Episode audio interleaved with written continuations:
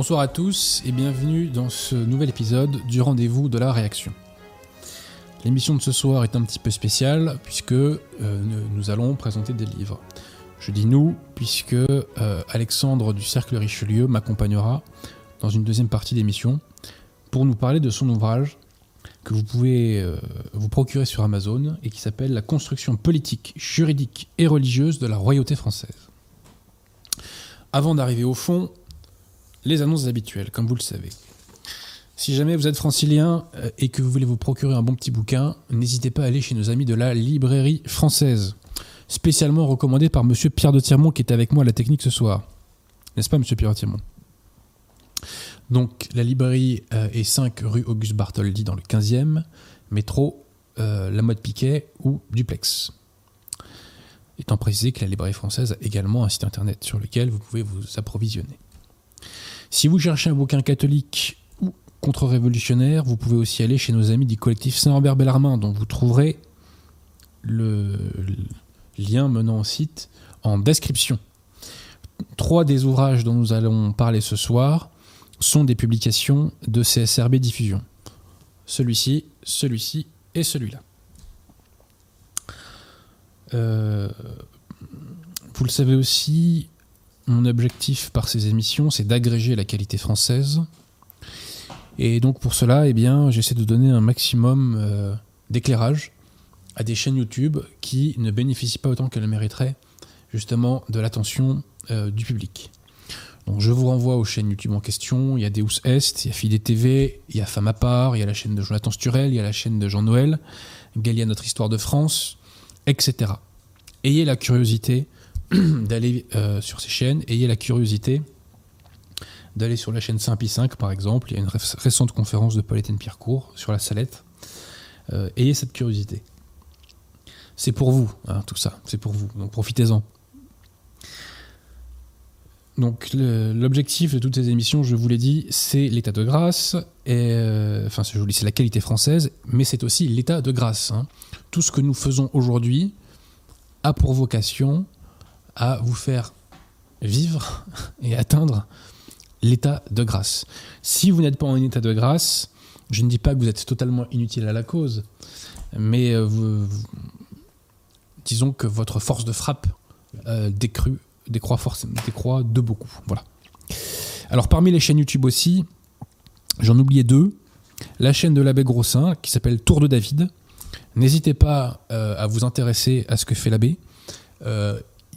Ils sont postés donc sur cette chaîne euh, ces sermons et euh, ces conférences, des conférences euh, sur des thèmes d'ailleurs divers et variés. En description, nous vous mettons une conférence toute récente de l'abbé sur la fin du monde. Donc, encore une fois, n'hésitez pas à y aller, à cliquer, à mettre des pouces bleus, à partager, à vous abonner, et j'en passe. L'autre chaîne YouTube, c'est la chaîne YouTube du site catholique au pluriel de France. Catholique de France fait d'excellents reportages. Lors de la, enfin, c'est à la dernière émission, je vous ai évoqué un reportage sur une école privée hors contrat en Bretagne, Notre-Dame de l'Auxiliatrice, euh, ou Notre-Dame Auxiliatrice tout court, pardon. Euh, le lien est en inscription. Je vous invite à aller voir ce, petit reportage. Et là encore, il y, a un, nouveau reportage du site catholique de France euh, sur trois convertis qui évoquent je dirais, leur parcours spirituel. Euh, Catholique de France fait un très bon travail. Vraiment, euh, je vous invite à, aller voir un petit peu ce qu'ils font. Voilà. Alors ensuite, notre ami Jean-Noël donc, fera une séance de dédicace le 12 décembre prochain, qui est un samedi, à partir de 14h à la librairie française. Donc je répète, Jean-Noël dédicacera ses ouvrages, donc qu'il a fait lui-même sur Saint-Louis ou qu'il a réédité, à la librairie française le 12 décembre prochain à partir de 14h. Et euh, si la Providence m'en laisse la possibilité, je passerai lui faire un coucou. Euh, autre annonce, j'ai fait une émission avec l'équipe communautaire Paris. Elle devrait être en ligne d'ici 24 euh, heures à peu près. donc n'hésitez pas à aller la voir. Voilà. avec moi, il y a notamment Piero San Giorgio et Alexandre Cormidoni que nous saluons. Alors, avant d'en arriver au bouquin, euh, petit mot sur l'affaire Vigano. Donc récemment, l'abbé Vigano a fait un article sur l'affaire Macaric, puisqu'il est mis en cause par la secte conciliaire actuellement. Et dans ce texte, Vigano appelle Bergoglio, donc toujours par son patronyme, mais parfois il se limite à l'appeler simplement, je cite, l'Argentin. Donc c'est l'Argentin. Alors, euh, l'autre jour, euh, j'évoquais que l'abbé Vigano devait se faire sacrer, parce qu'il n'est pas encore évêque. Euh, on en reparlera rapidement tout à l'heure, mais le, rite, entre guillemets, Paul VI de sacre des évêques est invalide. Hein. donc l'abbé Vigano, bon, bah, il n'est pas encore évêque. Donc pour se faire sacrer, j'évoquais que bah, l'idéal serait qu'il aille se faire sacrer par un évêque euh, nonunakum. Mais il y a une autre hypothèse que je n'ai pas évoquée, c'est qu'il se fasse sacrer par un évêque qui a été sacré euh, pendant, euh, pendant le règne, entre guillemets, de Jean XXIII, puisqu'à ce moment-là, les sacrements étaient encore valides. Il n'y a plus aujourd'hui de prêtre euh, Le dernier est mort il y a quelques mois, je crois. Donc l'abbé Vigano peut potentiellement se faire sacrer par un évêque qui se serait converti. Euh, voilà, c'est un scénario euh, qu'il ne faut pas exclure. Et la, réforme Paul VI est entrée en vigueur, la réforme de sacre Paul VI est entrée en vigueur, je crois, début 70 ou début 69. donc toutes tous les évêques qui ont été sacrés avant cette date sont valides et l'abbé Vigano potentiellement peut s'adresser à eux pour se faire sacrer. Alors l'abbé Vigano peut aussi aller euh, vers euh, les évêques williamsoniens. La fraternité, ça me paraît très euh, inenvisageable parce que la fraternité Saint-Pédis fait tout pour se rapprocher de Bergoglio et Bergoglio ne va pas accepter que l'abbé Vigano soit sacré par la fraternité Saint-Pédis. Ça mettrait un terme à leur rapprochement. Mais on ne peut pas exclure le fait que l'abbé Vigano se rapproche de euh, la résistance de monseigneur Williamson. Si tel était le cas, une question serait à se poser.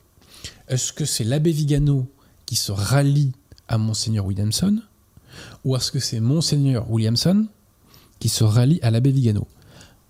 Considérons par exemple que l'abbé Vigano demain soit, euh, enfin rejoigne la fidélité ou la résistance. La question qu'il faudrait se poser, c'est est-ce que la fidélité ou la résistance parlerait toujours de Pape François, ou est-ce que, comme l'abbé Vigano, elle dirait Bergoglio, elle dirait l'Argentin? Est-ce que la résistance parlerait comme l'abbé Vigano concernant l'Église éclipsée? Est-ce que la résistance parlerait comme l'abbé Vigano de secte conciliaire, de contre-église Je ne sais pas.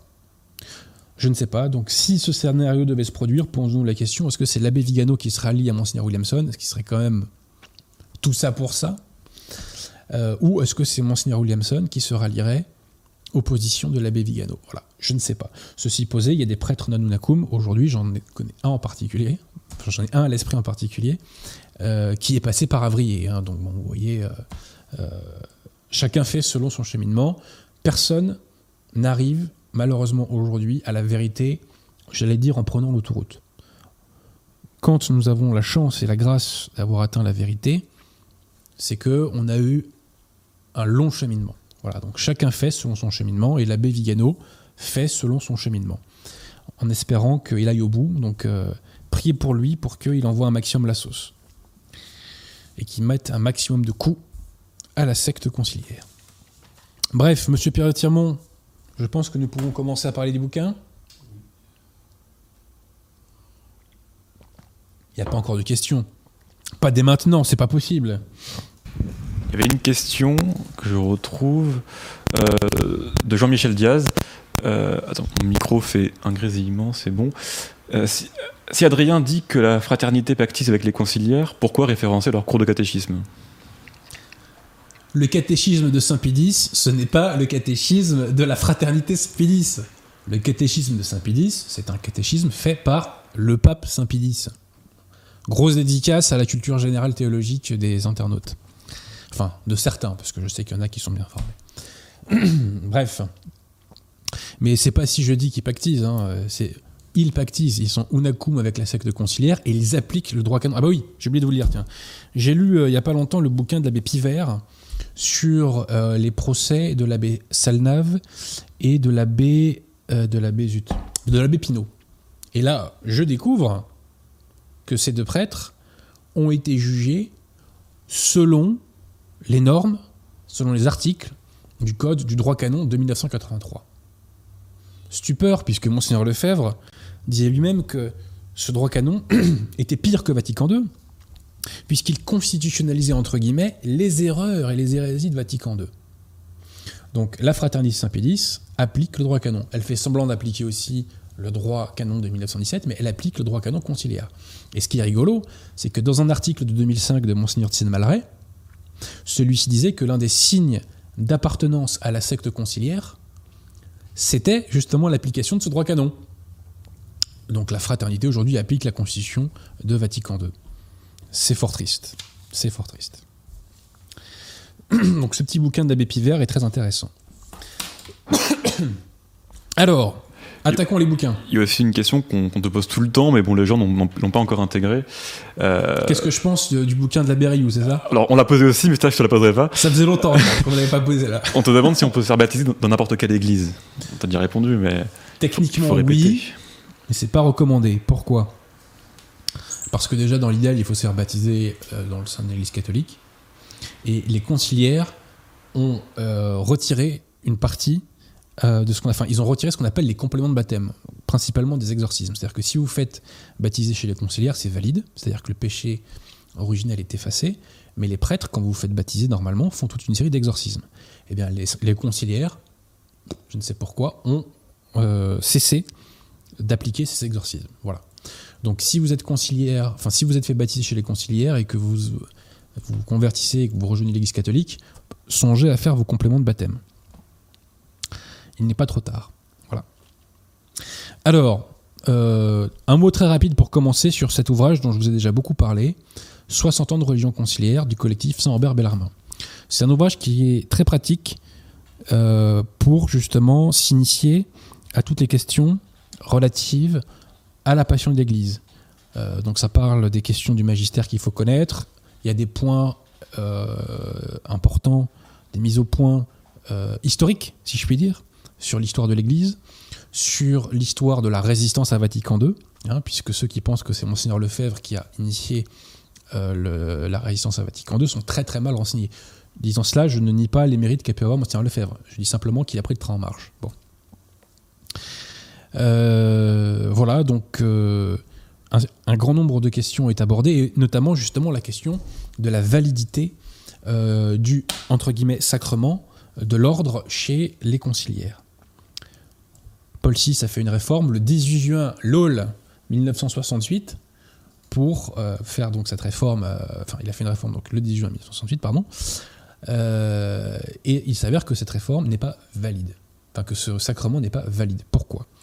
Un sacrement pour être valide doit avoir, doit remplir des conditions de forme, de matière et d'intention, et Pie XII dans Sacramentum Ordinis nous dit bien que sur le plan de la forme, le sacrement de l'ordre doit indiquer, concernant l'aspect euh, épiscopal du sacrement, qu'il doit indiquer donc le pouvoir qui est transmis et le rang qui est transmis. C'est-à-dire que concrètement, quand on sacre un évêque, on indique bien dans la formule, enfin on indiquait bien dans la formule qui était encore existante sous Pie XII, on indiquait bien qu'on transmettait précisément euh, le, statut, je dirais, d'évêque. La formule qui est employée, je crois, c'était plénitude du ministère. Je, dis ça de mémoire. Bon. Eh bien, la nouvelle formule utilisée par les conciliaires, qui est euh, spiritum principalem, je crois, n'indique pas, n'indique pas justement le, rang, euh, rang de l'ordre qui est conféré justement aux prêtres. Voilà. Donc, c'est une réforme. Enfin, ce sacrement n'est pas valide. Les pseudo-évêques conciliaires euh, ne sont pas des évêques. Euh, et euh, leur sacrement, donc la messe n'est pas valide. Déjà, la messe en elle-même n'est pas valide, puisque la forme de la messe également est déficiente, puisque la forme de la messe est, faite sous le ton d'une récitation. Donc le prêtre n'est pas une persona Christi.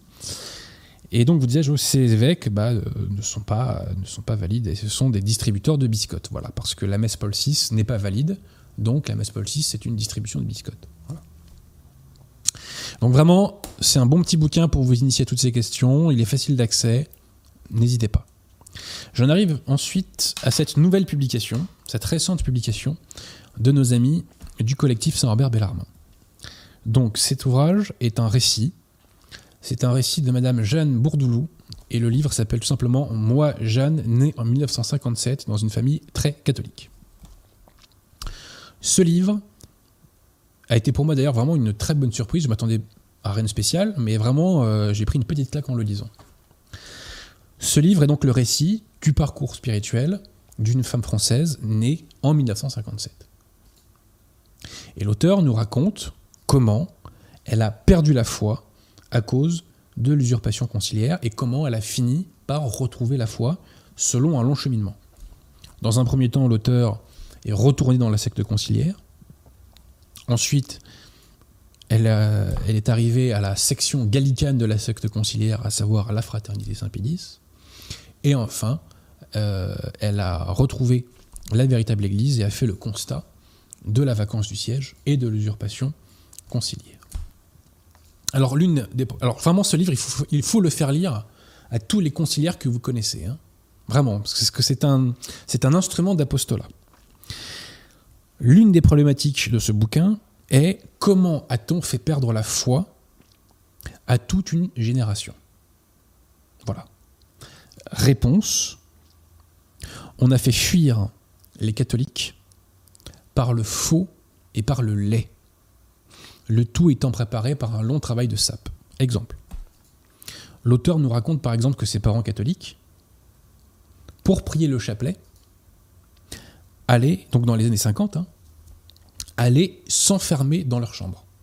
Il ne fallait pas, il ne fallait pas que leurs enfants, apparemment, les voient faire le chapelet. Pourquoi les parents faisaient-ils ça? Sans doute parce que des éducateurs modernistes leur avaient dit mais non, attention, il faut respecter la liberté de conscience de vos enfants. Il ne faut pas leur imposer votre religion. Il ne faut pas être ostentatoire. Voilà. Donc il y a eu tout un travail de sable des modernistes qui étaient planqués à l'époque et qui avançaient masqués. Alors, comment s'est passée l'apostasie euh, de l'auteur et de sa famille d'ailleurs? Je vous l'ai dit, par l'intoxication du faux et du lait. À la base, la famille de l'auteur allait dans une église, dans une vieille église, dans laquelle il y avait un vieux prêtre qui administrait les sacrements et donc la messe, la messe Saint-Pie V. Bon. Eh bien, cet abbé, aux alentours de Vatican II, a été mis à la retraite. L'église a fermé au profit d'une nouvelle église qu'on a construite. Et on est passé de la messe catholique à la messe biscotte, dite Paul VI. L'auteur nous décrit d'abord la nouvelle église dans laquelle elle va. Cette église qui représente un missel et un cierge minables. Où sont le Christ roi et ses anges, et ses saints, et sa très sainte mère, et Saint Michel qui terrasse le dragon Saint Michel est un des fils rouges du livre. Transparente, comme le français qui gomme le latin, de façon inexorable du moins, c'est ce qu'ils ont cru les fous. Une église insipide. J'y suis entré une fois en touriste, je crois m'en souvenir. Mais l'intérieur était digne d'un reflet de l'extérieur, gris, froid, moche. Rien de commun avec ma vieille église. Et cette obsession de mettre les bancs en rond comme autour d'un feu de camp, il ne manquait plus qu'un totem. Plus loin, toujours sur l'église, entrée timide, nous voyons une cuvette en ferraille, et en déduisons astucieusement qu'il s'agit du bénitier. Je suppose qu'ils n'ont pas eu le temps de tout finir. L'intérieur est blanc, comme à l'extérieur, mais sans le soleil. Le blanc a la chaleur d'un iceberg. C'est grand et les fidèles ont de la place. Les bancs sont étroits, en bois couleur miel, sans prix Dieu. Bah oui, il serait bête que les fidèles puissent prier le bon Dieu sur des prix Dieu. Hein. Encore la précipitation, je suppose. Les fidèles sont éparpillés dans la grande pièce, parce que franchement, cela ressemble à une grande pièce ronde, blanche, froide. Même le plafond est plat et blanc, comme dans un appartement. Pas de petits chapiteaux. Il devait vraiment être dans l'urgence. L'église n'est pas finie. Il n'y a pas d'autel. La grande croix n'a pas de Christ. Les vitraux ne sont même pas des carreaux colorés, juste des carreaux cassés colorés assemblés à la va-vite. Une singerie de vitrail. Et en guise de statue, une masse en bois qui veut ressembler à quelque chose. Je n'ai jamais su quoi exactement. Je suppose qu'il doit s'agir de la très sainte Vierge Marie. Elle a été taillée et non pas sculptée. Elle y a perdu son éclat, sa beauté et la douceur de son visage. Ses traits rugueux lui donnent un masque sérieux, austère, je dirais même rigide, sévère. Cela ôte l'envie de s'y attarder, encore moins de se glisser dans ses bras. Me croiriez-vous si je vous disais que Saint Michel qui écrase le dragon a disparu? En attendant le début de la messe, les gens bavardent. Pas comme dans la vieille église. En attendant la messe, les gens étaient agenouillés sur des prie-dieux, sur des petits prie-dieux, pardon, et priaient. Parfois, ils murmuraient quelques mots à leurs voisins pour être sûrs de la bonne page du missel, par exemple. Ici, j'ai l'impression d'être dans un salon de thé ou une salle de cinéma, quand on attend le début du film. Et ils bavardent fort, normal, ils sont dispersés. Et surtout, le sacré a disparu. Hein. Donc je vous disais intoxication de faux, intoxication de lait. L'auteur raconte que lorsqu'elle était en sixième, donc elle était dans un collège euh, catholique, et en sixième, il y avait encore des séances de confession pour les élèves. En cinquième, on ne sait pas pourquoi, la confession est supprimée. Et effectivement, si l'on s'en fie aux travaux de Guillaume Cuchet, le conciliaire de base ne se confesse pas. Quel est le pourcentage de conciliaires qui est aujourd'hui au courant qu'il faut être en état de grâce pour sauver son âme et pour avoir accès à l'Eucharistie? À mon avis, pas beaucoup, hein, hélas. À mon avis, pas beaucoup. Donc l'auteur raconte que quand elle était au collège, une bonne sœur, tendance, si je puis dire, euh, animait une chorale avec sa guitare, en chantant des chants complètement neuneux. Bon. Donc citation. J'ai immédiatement eu ces séances en horreur. Je ne serais pas complice de cette parodie qui me répugnait tant elle suintait de mièvrerie. J'avais trouvé le truc. Je me mettais au fond. Je faisais semblant de chanter ces inepties en remuant la bouche comme un poisson rouge. Je commençais à faire du rejet. Oui, lentement mais sûrement, je devenais de plus en plus allergique à l'Église. Cela devenait presque épidermique. De tous côtés, nous étions cernés par le lait, l'insipide et le grotesque. Dieu semblait avoir été chassé. Jamais la croix n'a été finie dans le pot de yaourt. La table de camping était en fait un vrai hôtel, version moderne. Et la guitare a persévéré trop longtemps à mon goût avec ses paroles débiles. Et bien que n'ayant pas reçu une bonne éducation catholique, ce que je voyais, ce que j'entendais, messe, cantiques et sermons, ce que je subissais me révulsait. Résultat des courses. Quelques semaines plus tard, après ce fameux dimanche où ma grand-mère nous assénait Le pape a toujours raison, mon père a envoyé ma mère pour venir me demander si je voulais venir à la messe. Je reste muette.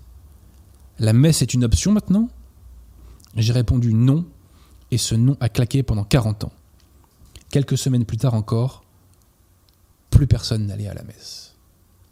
Voilà comment les catholiques ont été chassés de l'Église par la secte conciliaire, chassés lâchement par des moyens fourbes, mais chassés quand même in fine. Ce livre euh, vous plonge vraiment dans une colère, euh, dans une puissante colère, puisqu'on voit toute la perversité des, usurpateurs. Donc l'auteur va revenir dans la, enfin, va vouloir renouer avec l'Église catholique. Donc dans un premier temps, elle va retourner euh, dans la secte conciliaire. C'est assez rigolo parce que l'auteur veut se confesser. Alors la première fois qu'elle se confesse, elle interroge. Mais euh, mon père, il euh, n'y a pas de pénitence? Bah pensez-vous, ma brave dame, il n'y a plus besoin de pénitence de nos jours. Et la deuxième fois qu'elle veut se confesser, elle raconte que c'est un parcours du combattant que le prêtre, entre guillemets, fait tout pour l'éviter. Il l'a fait poireauter pendant plusieurs heures, etc. Et in fine, il n'y a même pas de confession, il se, limite à discuter. Donc on voit bien que les conseillères ont la confession en horreur, hein, vraiment. Il faut surtout pas parler d'état de grâce avec eux. Hein. Bref, donc ensuite, suite à tout cela, euh, l'auteur va dans un premier temps à la fraternité Saint-Pédis et elle assiste pour la première fois depuis très longtemps, à une messe Saint-Pie V. Quelle est la réaction de l'auteur? C'est à ce moment-là que j'ai compris qu'il m'avait volé ma vie. Exact. Exact. Les conciliaires ont volé des vies, ils ont détruit des âmes, et cette secte a envoyé des âmes en enfer. face aux contradictions euh, de la fraternité Saint-Pédis, et disons-le face à ces hérésies, hein, puisque la fraternité Saint-Pédis, je le répète, ni l'infaillibilité du magistère ordinaire de l'Église, ni l'obéissance euh, qui est due au pape, et ni aussi l'indéfectibilité de l'Église. Hein. Puis elle est unacum, euh, comme je l'ai dit des milliards de fois, et elle, apprend, enfin elle applique, pardon, je l'ai appris dans le bouquin de l'abbé Pivert, elle applique le droit canon de Vatican II. Bref, pour finir, dernière citation. Nous devons être forts. Et pour cela, heureusement, nous avons l'arme absolue, le chapelet de la très sainte Vierge Marie, qui nous apportera la victoire. Je suis convaincu que par nos sacrifices, nous préparons le retour de l'Église visible, qui sera encore plus glorieuse que ce que l'on peut imaginer. Nous sommes en quelque sorte comme les premiers chrétiens, qui combattons pour le triomphe de notre Seigneur Jésus-Christ. Nous subissons dès à présent des vexations, voire même une certaine forme de persécution, notamment lorsque nous affirmons les dogmes de la Sainte Église qui sont vérité. Et je crains que ne vienne l'époque du martyr au sens propre du terme. Comme nous sommes peu nombreux, les fidèles se connaissent tous dans nos églises respectives, et nous pratiquons spontanément la charité entre nous, tout simplement parce que nous sommes de la même famille, issus d'un même Père, notre Créateur. De même, nous entretenons des rapports plus forts avec notre abbé. Comme nous sommes peu nombreux, nous connaissons tous les abbés catholiques qui officient en France. Nos abbés sont plus précieux que les diamants, car ils se font beaucoup plus rares.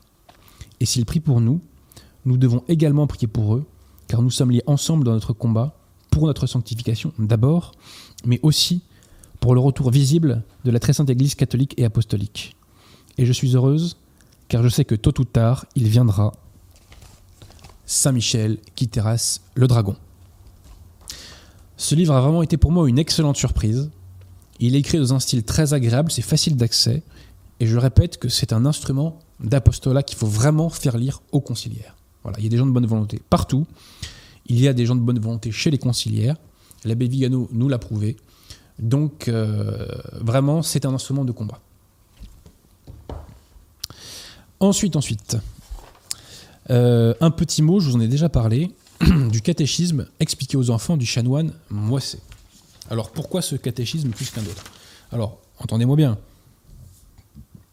Je vous parle du catéchisme du chanoine Moisset, mais le catéchisme de base qu'il faut lire, c'est celui dont nous parlions tout à l'heure, à savoir celui euh, du catéchisme pardon, de Saint-Pédis, auquel on adosse, bien entendu, le catéchisme du Concile de Trente, qui est infaillible. Hein. Ces deux documents d'ailleurs sont infaillibles. Bon.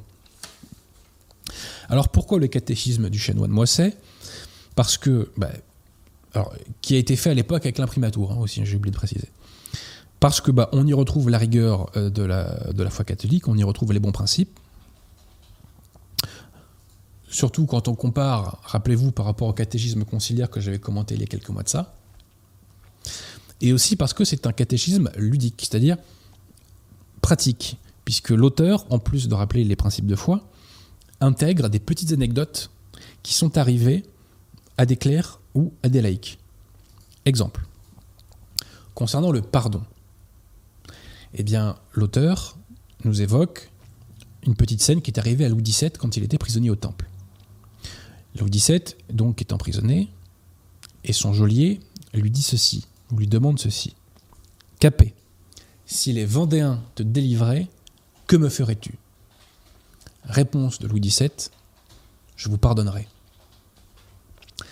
Concernant l'amour entre les époux, l'auteur, enfin le chanoine Moisset, cite un siège qui était fait de mémoire par un, empereur germanique.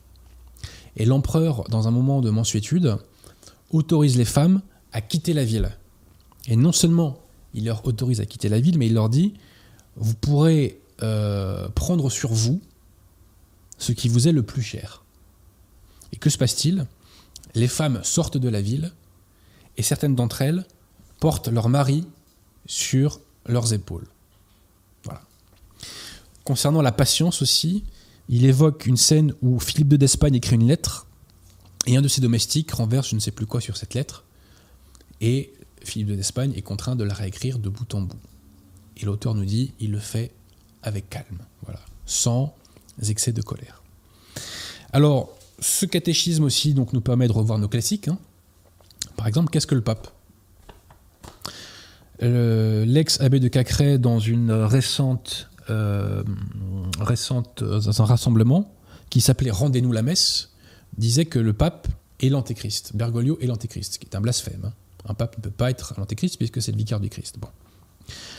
Le Shannon Moisset nous dit ceci le pape est le spirituel et le pape est le père spirituel et commun de tous les fidèles. C'est le général en chef de la grande armée de Jésus-Christ. On l'appelle encore le vicaire de Jésus-Christ, c'est-à-dire celui qui sur la terre tient la place de Jésus-Christ et a les pouvoirs de Jésus-Christ. Donc Bergoglio aurait, tiendrait la place de Jésus-Christ en adorant Pachamama et en débitant toutes ses hérésies. Lol. Lol. Concernant d'ailleurs le rassemblement Rendez-nous la messe, je me permets de dire que demander la messe à la République, c'est une plaisanterie. Voilà. Et le vrai slogan, c'est pas Rendez-nous la messe, qui était un slogan d'ailleurs de Jean Madiran. Euh, Jean Madiran demandait à la secte conciliaire de lui rendre la messe et le catéchisme, comme si la secte conciliaire voulait professer la foi. Jean Madiran, qui était un des mauvais gines, Monseigneur Lefebvre avec l'abbé Schimberger. Bon, bref. Le vrai slogan qu'il fallait avoir pendant le confinement, c'était Allez à la messe. Voilà, c'est tout. Allez à la messe. Les Nonakum, ils sont allés à la messe. Voilà. Ils sont pas euh, pleurés devant les caméras. Bref. Ensuite, la charité. Qu'est-ce que c'est la charité? C'est très important parce que euh, la secte conciliaire véhicule une fausse idée de la charité, c'est-à-dire une pseudo-charité euh, qui met l'homme avant toute chose et qui surtout se réfère à des considérations d'ordre matériel. Fratelli Tutti l'a suffisamment démontré ces derniers temps. Alors qu'est-ce que c'est la charité? Citation. Dieu d'abord, puis le prochain. Voilà l'objet de la charité. Dieu pour lui-même en tant qu'il est infiniment bon et infiniment aimable, le prochain pour l'amour de Dieu. Voilà le motif, le pourquoi de la charité. Dieu par-dessus toute chose, c'est-à-dire plus que tout le reste. Le prochain comme nous-mêmes. Voilà la mesure, le comment de la charité, la manière dont nous devons aimer Dieu et le prochain. Alors, pour vous détailler davantage ce qu'est la véritable charité et vers quoi elle tend, je vais vous citer Monseigneur Fenton. Et justement, c'est un petit extrait de cet ouvrage dont on reparlera tout à l'heure, L'Église catholique et le salut. Citation de Monseigneur Fenton. L'ouvrage est écrit en 1958. Pie ne veut pas voir son peuple oublier que la charité envers le prochain est essentiellement une partie de la charité envers Dieu. Ce n'est donc pas un travail de pur humanitarisme séculier, car l'amour du prochain, qui est véritablement une partie de la charité divine, c'est là que c'est important, consiste essentiellement dans le désir de lui donner autant qu'il est possible ce dont il a besoin, ou ce qui l'aidera à obtenir la jouissance de la vision béatifique. Dans Fratelli Tutti, Bergolo il nous parle de son souci de voir les hérétiques, les schismatiques, les infidèles et j'en passe euh, jouir de la vision béatifique. Il n'en parle pas. Il ne parle pas non plus d'état de grâce. Bref. Le désir de charité, je reprends, envers le prochain consiste fondamentalement dans l'intention volontaire que ce prochain obtienne la vie de la grâce sanctifiante. Et s'il possède déjà cette vision naturelle, qu'il y grandisse et y persévère. Donc voilà, la vraie charité, c'est celle qui consiste à vous emmener à la vérité et qui consiste à vous servir de marchepied pour la vision béatifique. Tout ce qui ne vise pas au salut de l'âme euh, n'est que une parodie et une singerie de charité. Et d'ailleurs, dans le magistère, Saint Pédis nous évoque qu'il faut faire l'aumône, bien entendu. Euh, il est bon de donner parfois des biens matériels, mais que donner des biens d'ordre spirituel est nettement supérieur. Je poursuis. Alors, qu'est-ce qu'une vertu? Il n'y a pas besoin de, le préciser devant M. Pierre Tirmont, mais bon, je, je le dis, je le dis. Une vertu est une habitude qui nous perfectionne et nous aide à pratiquer le bien. Une vertu n'est donc pas un acte qui passe, qui demeure un moment, c'est une qualité qui demeure en notre âme tant qu'elle n'est pas chassée. Qu'est-ce que l'orgueil? L'orgueil est une estime déréglée de nous-mêmes, qui nous portent à nous préférer aux autres ou à nous attribuer ce qui vient de Dieu. Donc l'orgueil, c'est une estime déréglée de nous-mêmes. Alors, le péché contre la foi, comment pêche-t-on contre la foi? Bah, On pêche contre la foi en rejetant une vérité révélée de Dieu, mais une autre façon de pécher contre la foi, c'est, je cite, quand extérieurement, on n'ose pas faire profession de sa foi. Mention spéciale pour les prêtres Nanunakum de la fraternité Saint-Pédis. Qu'est-ce qu'un sacrilège? C'est important parce que je répète souvent que les sacrements, enfin la messe en particulier, excusez-moi, de la fraternité Saint-Pédis est sacrilège. Ça fait pleurer quelques lefévristes. Pourtant, cela va de soi. Qu'est-ce qu'un sacrilège? Citation. Le sacrilège est la profanation d'une chose sainte ou consacrée à Dieu. Je répète, le sacrilège est la profession d'une chose sainte ou consacrée à Dieu. La messe est bien entendu une chose sainte, et les clercs de la fraternité Saint-Pédis la profane en insérant le nom d'un hérétique au canon de la messe. Insertion qui est par ailleurs le signe d'une communion avec l'antéchrist conciliaire. Donc la profanation est double. Il y a sacrilège parce qu'on insère, je répète, le nom d'un hérétique dans le canon de la messe, et parce que cette insertion est un signe de communion avec l'antéchrist conciliaire. Donc oui, hélas, je ne m'en félicite pas, la messe de la fraternité Saint-Pédis est sacrilège.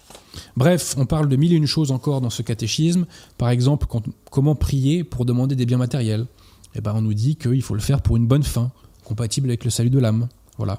Avec une résignation à la volonté de Dieu.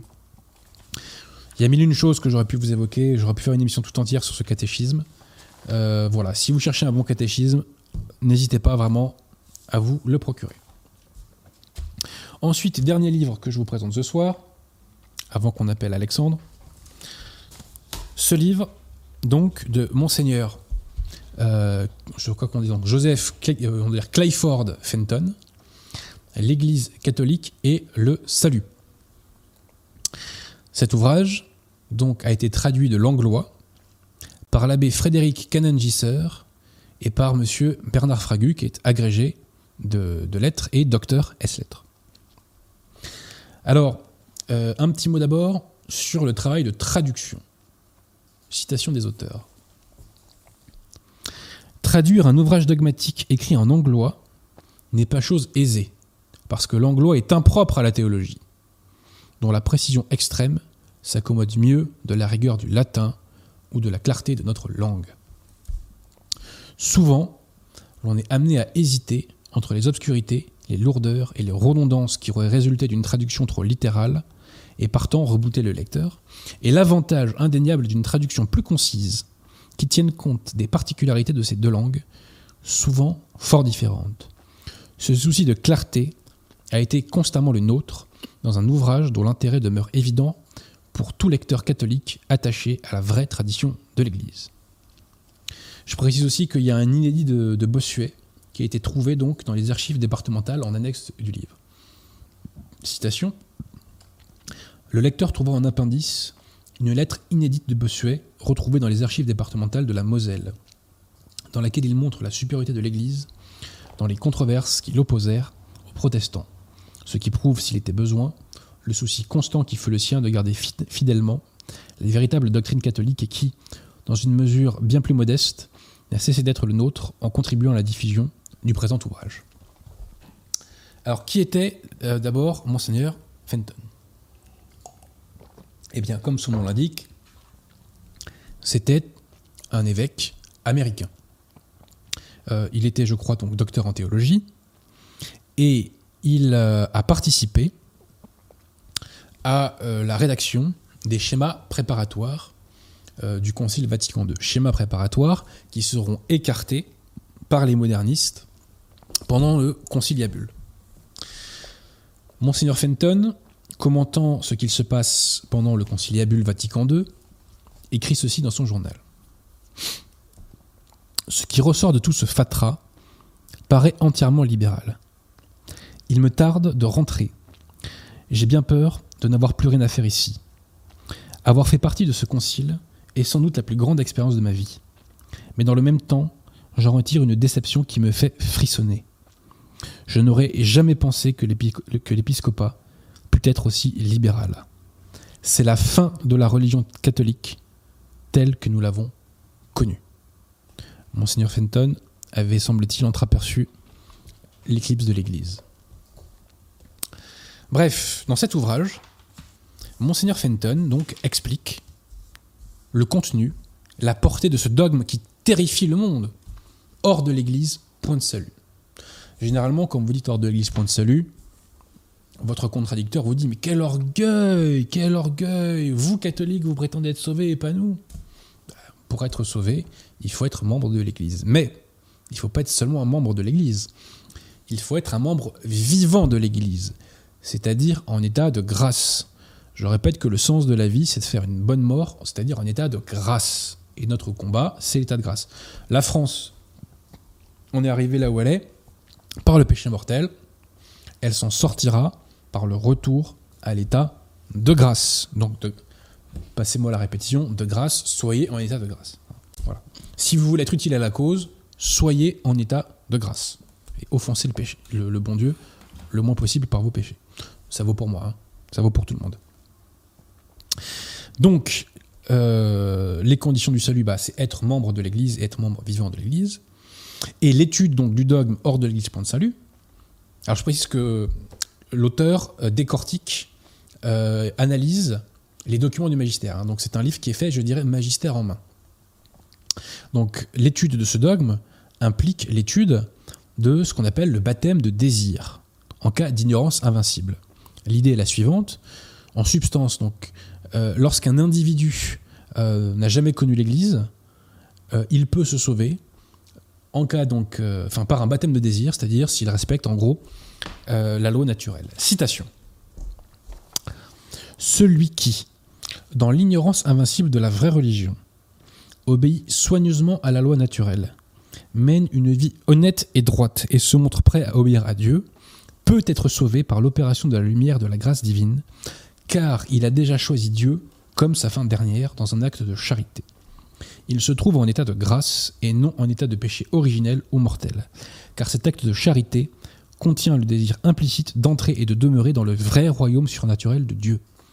Ses péchés lui ont été remis dans la véritable Église de Jésus-Christ. Alors, euh, la question du baptême de désir a connu une nouvelle actualité sur Internet. Pourquoi?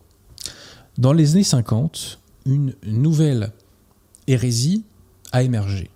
Cette hérésie porte le nom de son créateur, le père Finet. Cette hérésie, c'est le finéisme.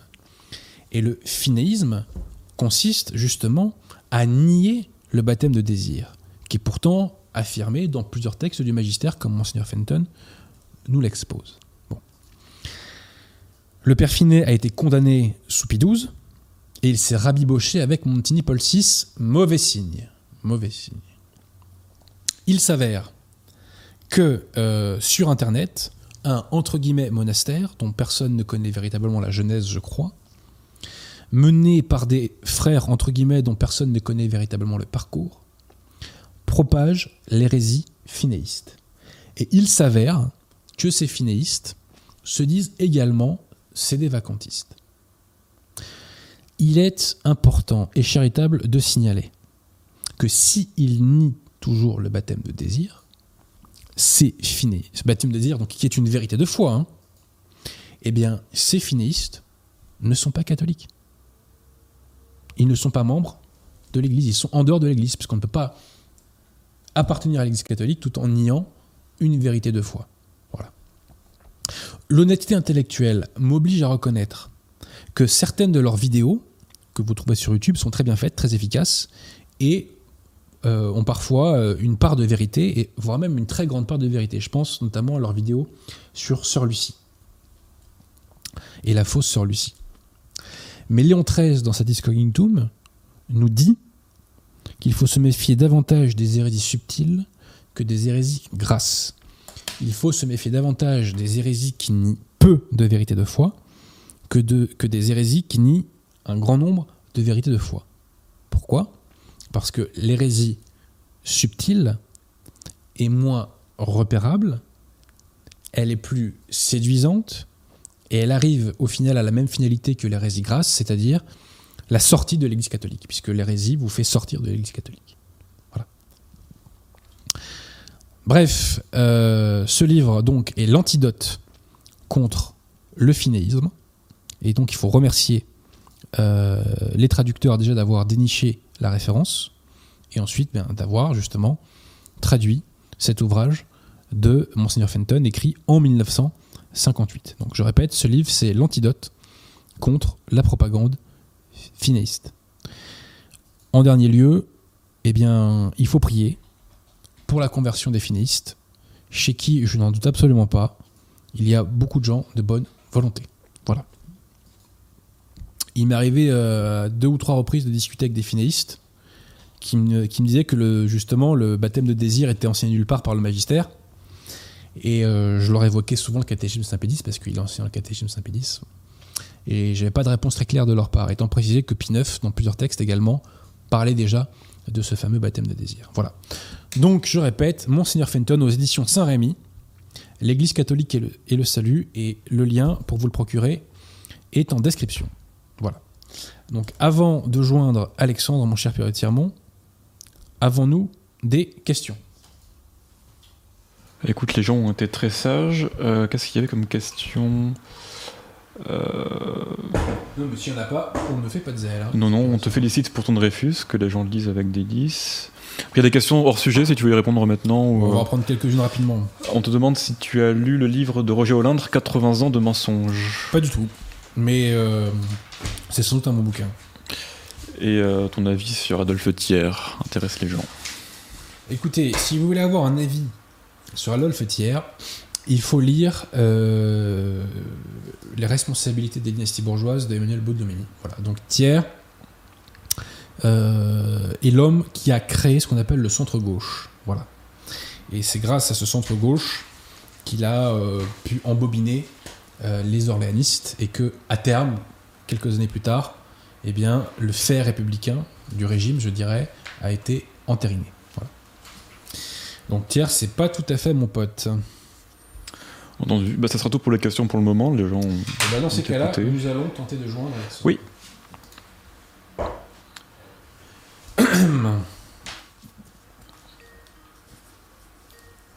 Dis-moi Adrien si le son n'est pas trop fort pour toi. Allô Alexandre Moi je t'entends, tu m'entends ah. Merveilleux. Merveilleux. Alors, mon cher Alexandre, euh, bon bah tu es une figure connue, hein, je pense, euh, de la plupart de nos auditeurs, puisque tu officies, je dirais, au sein du cercle Richelieu depuis maintenant plusieurs années. Euh, trois ans déjà, le temps passe vite. Et euh, tu es l'auteur donc de cet ouvrage, La construction politique, juridique et religieuse de la royauté française. Alors, euh, avant de rentrer dans les questions, moi je, dois te dire pourquoi j'ai apprécié ton bouquin.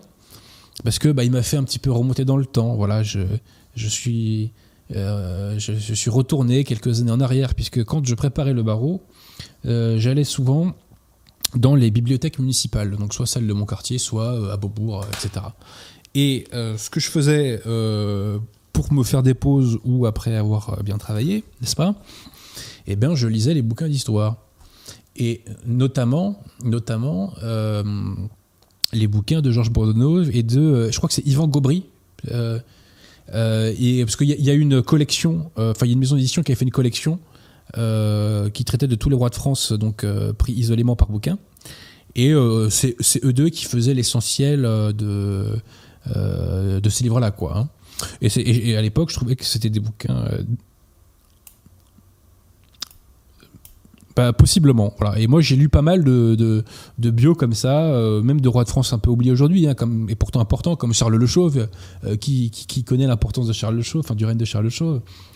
Et euh, donc, ton bouquin, bah écoute, y a, bien entendu, on parle énormément d'histoire. C'est un bouquin qui est imprégné d'histoire. Il y a des parties historiques d'ailleurs très importantes. Et tu parles justement de, de cette période du Haut Moyen-Âge. Bah, qui est très très peu connu en fait, euh, dont on parle pas beaucoup et que moi je trouve absolument passionnant. Attendez, le, le, le, chat me dit que le son ne passe pas forcément pour Alexandre. C'est parce qu'il parle pas encore, c'est pour ça. Alors,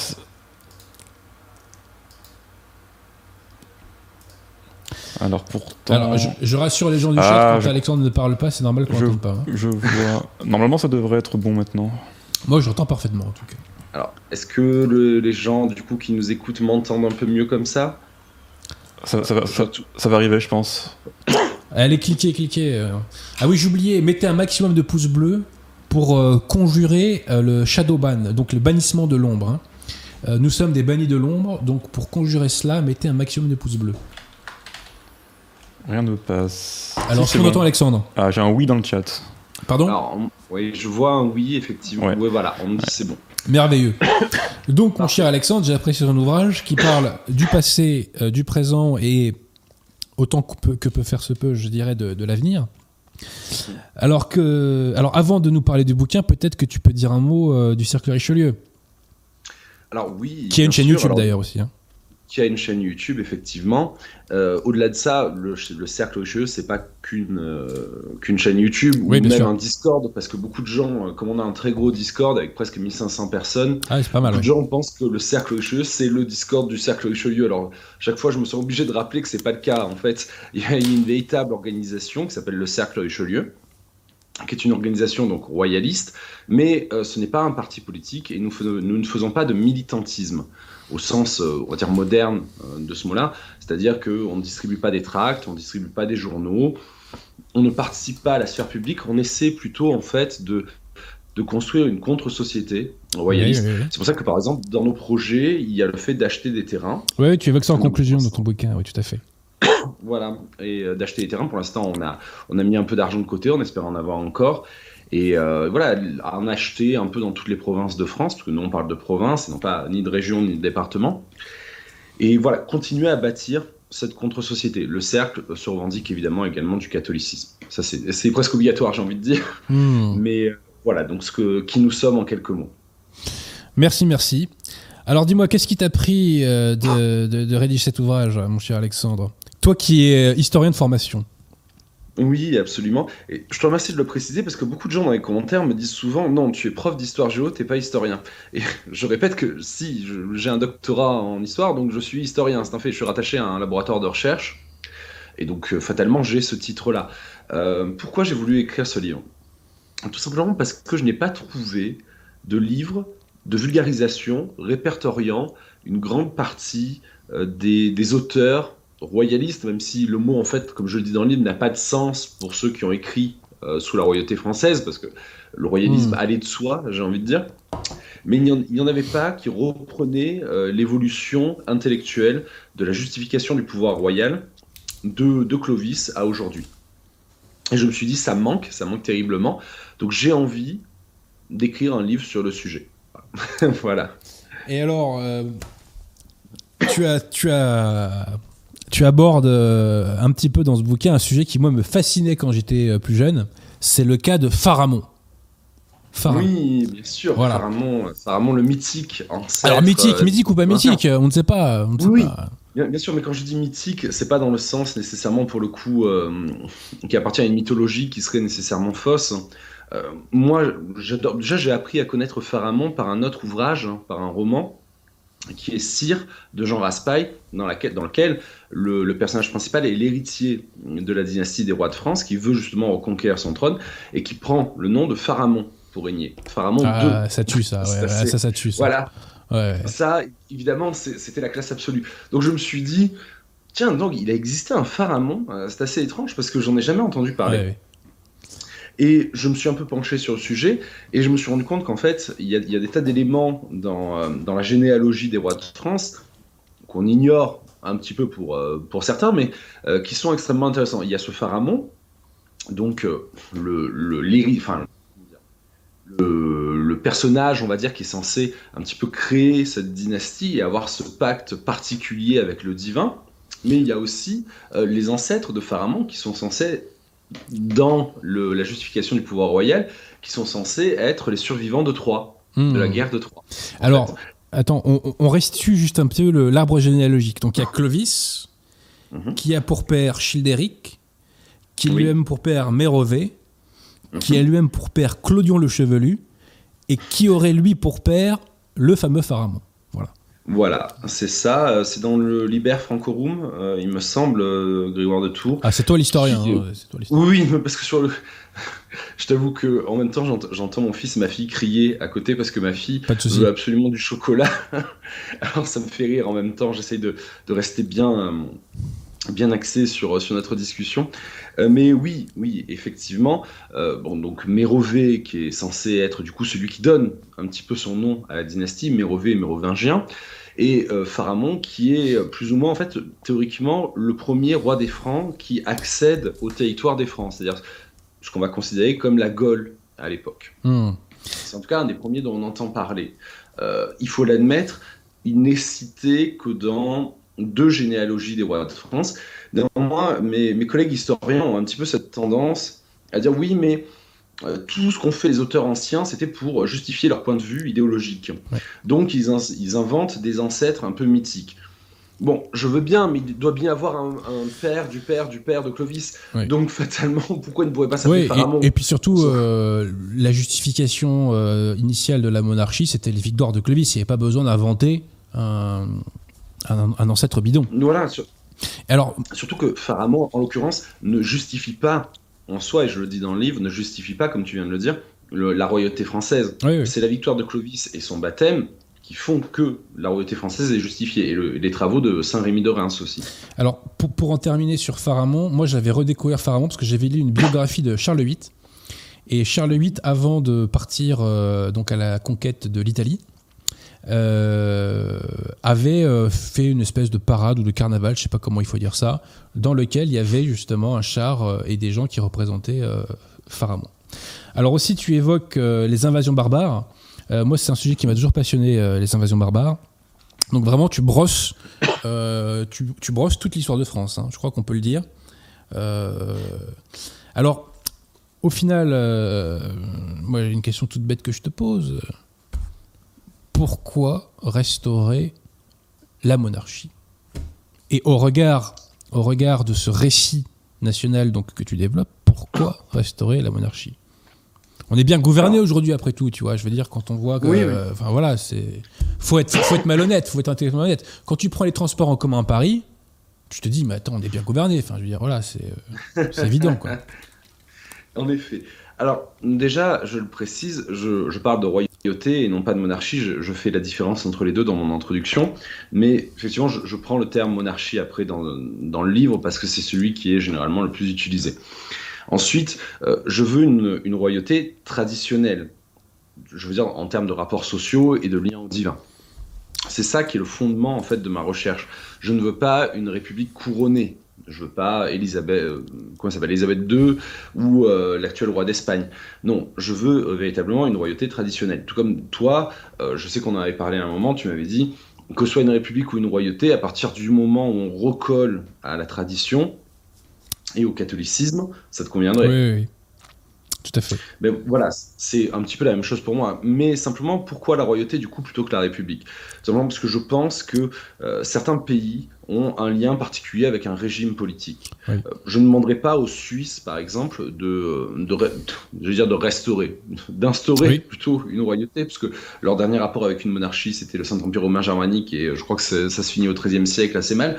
Donc, je leur demanderai pas. Ils ont trouvé le modèle qui peut-être fonctionne, je dis bien peut-être, fonctionne le mieux pour eux. Euh, pareil, je n'irai pas demander aux États-Unis d'Amérique euh, d'ériger une royauté. Je pense que chaque pays, Oui. par sa culture, par son histoire, a un lien particulier avec un régime politique qui facilite le, son rapport au divin. Et je pense que le mieux, c'est euh, la, la royauté pour la France. D'ailleurs, dans la Bible, euh, livre des juges, on nous explique d'où vient euh, cette volonté, par exemple, du peuple israélien, de, euh, du peuple juif, pardon, plutôt, euh, de se doter d'un roi à la base. C'est pour faire comme toutes les autres nations, et euh, Dieu explique en fait à- au prophète qu'il ne faut pas le prendre pour lui-même. C'est en fait les, Juifs en ont simplement assez d'avoir un lien direct avec Dieu, donc ils veulent un roi pour pouvoir les gouverner, pour que celui-ci porte entre guillemets le fardeau, je dis bien entre guillemets, Mmh. du lien direct avec Dieu. Ouais, ouais. Alors dis-moi, euh, quelles étaient justement euh, la justi- les justifications de la monarchie euh, aux yeux des Français pendant des siècles? Comment elle s'est légitimée, si je puis dire? Alors, elle a commencé avec. Elle, a, elle, a, évolué dans le temps, mais il y a quand même des bases qui sont restées. La, justification, elle a commencé avec Saint Rémy de Reims, déjà, qui, dans sa lettre à Clovis, euh, repose les bases de ce que doit être la royauté française, la royauté des Francs. déjà, euh, il doit être catholique, il doit être le bouclier de l'Église catholique. Et il y a une sainte alliance entre le trône de France et l'Église catholique. Donc ça, c'est un pilier qui ne changera jamais jusqu'en 1789.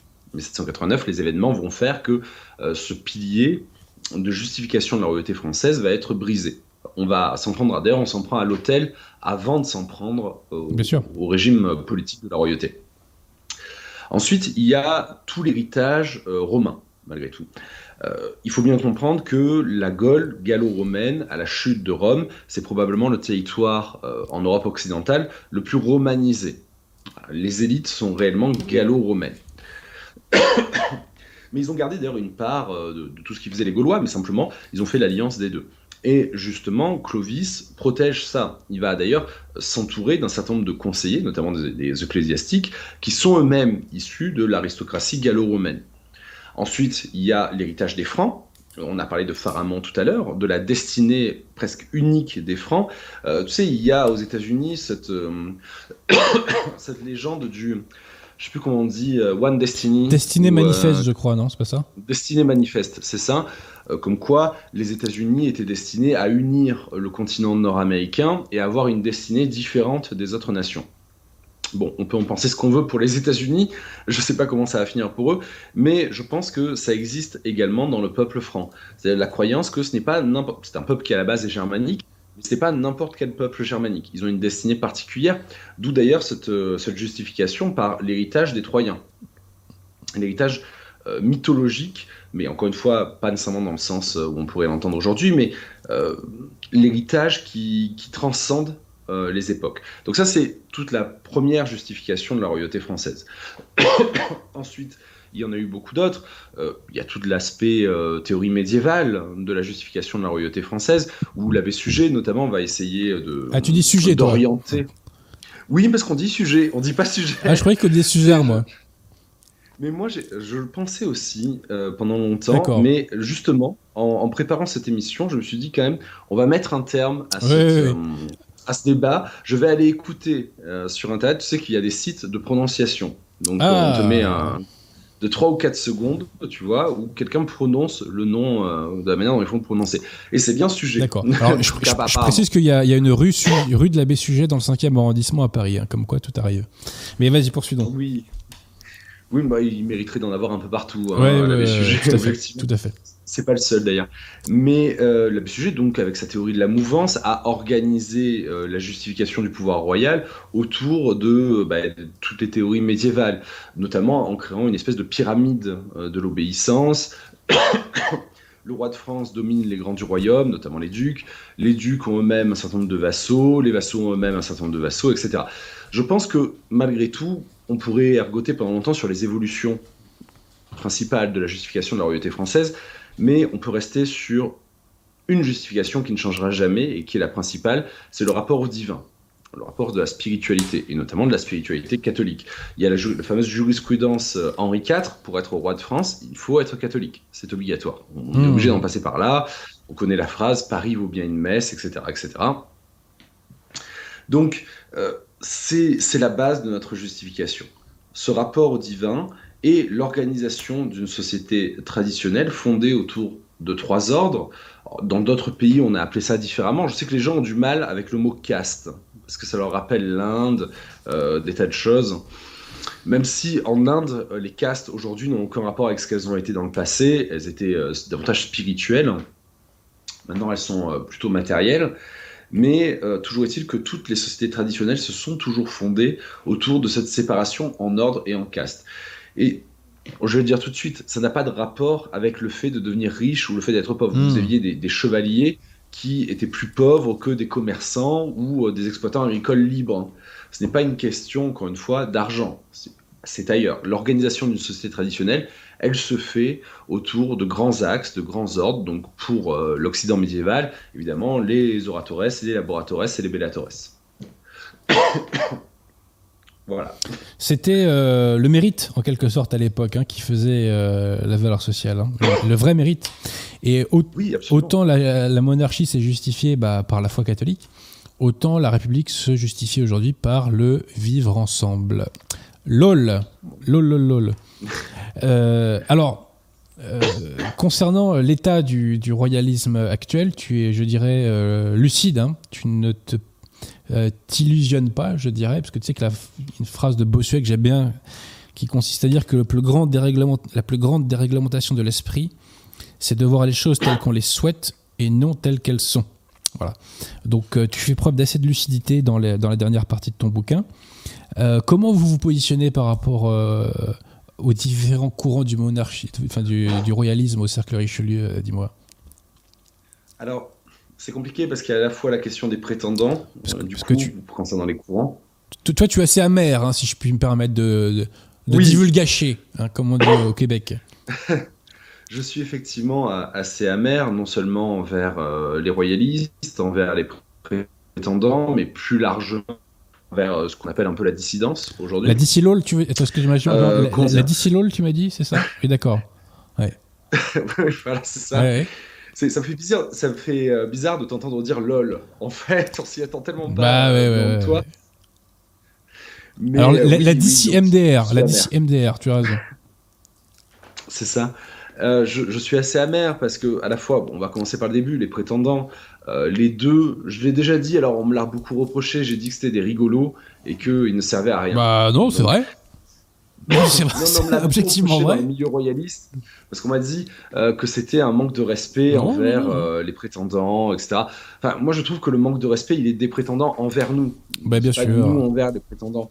Euh, c'est les deux. Bon, je vais pas revenir sur la personnalité des deux principaux, donc euh, l'héritier de la famille d'Orléans et celui des Bourbons d'Espagne. Mais j'en parle dans mon livre d'ailleurs. Mais euh, ça, je peux le dire. Je peux sortir cette phrase qui est devenue presque un mème sur sur Internet. Je l'ai écrit dans mon livre. Donc, je vais pas revenir sur leur personnalité à tous les deux et leurs liens supposés parfois avec des organisations assez louches. Tout simplement, moi, pff, ils me déçoivent beaucoup. Après, encore une fois, le, la- une des devises du cercle, c'est le trône avant le roi. C'est-à-dire que Ouais, nous ouais, souhaitons d'abord bien le trône avant de- d'essayer de, trouver notre roi. Hmm.